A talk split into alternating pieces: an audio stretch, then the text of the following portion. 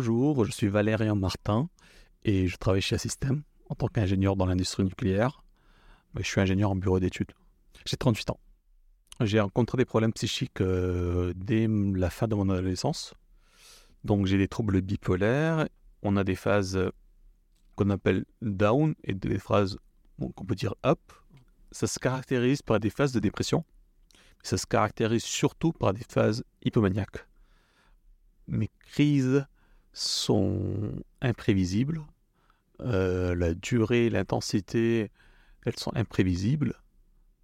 Des moments où on est en manque de confiance, on a tendance à être, euh, en tout cas dans mon cas, hypersomniaque, donc on dort beaucoup pour fuir la réalité et on, est très fatigué, par exemple. Et l'opposé, c'est la phase euh, hypomaniaque où, dans ce cas, c'est plutôt en termes de concentration, je suis faible en concentration, j'ai du mal à dormir, et ça me fatigue de manière différente qu'une phase dépressive. Et en général, voire quasi systématiquement, une crise hypomaniaque est suivie d'une phase dépressive. En gros, on va tellement haut qu'on, lorsqu'on tombe, on tombe beaucoup plus bas.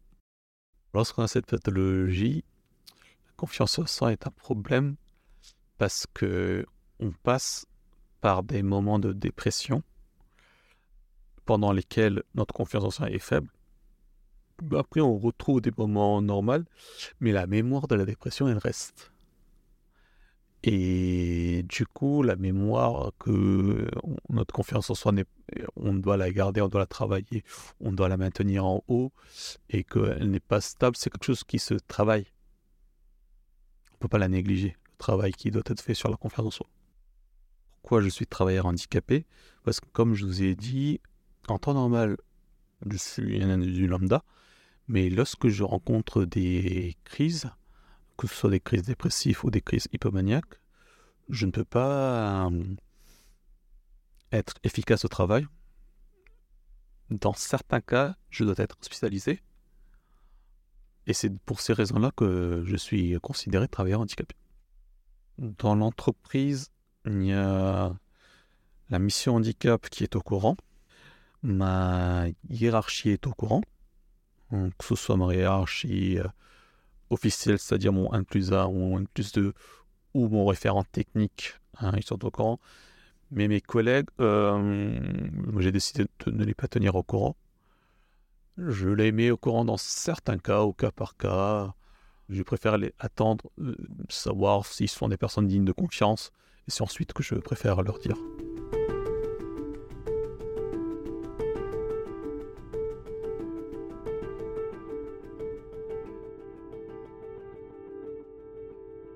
Donc, Assystem a une mission handicap, avec un chargé de mission handicap.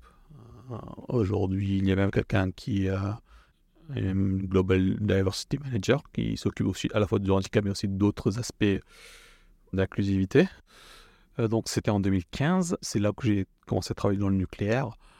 Et la chargée de mission handicap m'a aussi contacté pour euh, demander explicitement si j'avais des aménagements de poste à mettre en place.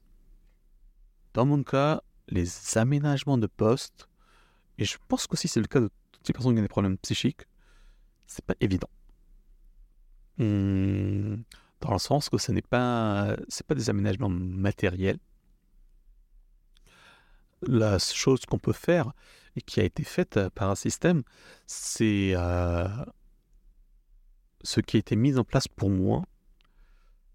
Alors bon, c'est surtout de l'assurance que je ne suis pas discriminé ou que je ne suis pas mis de côté parce qu'un jour je tombe malade. Et déjà ça, c'est ce qui fait la, grosse différence entre ma première entreprise et aujourd'hui. C'est là où la mission handicap intervient, c'est là où sa plus-value est importante. Euh, il y a une mesure concrète qui a été mise en place. Je suis suivi par une personne en externe qui me conseille sur mon adaptation. Donc voilà, c'est un consultant d'une entreprise externe. Hmm, c'est une éthologue. Euh, c'est pas une consultation psy, même si euh, elle a fait des études en psychologie. Euh, on peut dire que c'est une combinaison de consultation RH et de coach. Je suis cet éthologue depuis au moins 5 ans. Est-ce que je le vois régulièrement? C'est plutôt à ma demande que j'échange avec elle, ou en distance. Ça m'est arrivé de le faire aussi en présentiel. ça m'aide euh, par rapport euh, à ma confiance en moi-même. Parce qu'en fait, parfois, je me suis présenté euh, auprès de certains entretiens de qualification, c'est-à-dire des entretiens en interne de système, pour postuler sur certains métiers euh, différents de ce que je faisais juste avant. Et donc, elle me préparait pour euh, ces entretiens, par exemple. Alors, actuellement, dans ma vie professionnelle, je me sens rassuré, je me sens confortable, je me sens que je ne suis pas euh, mis de côté euh, ou que mes compétences sont prises en compte.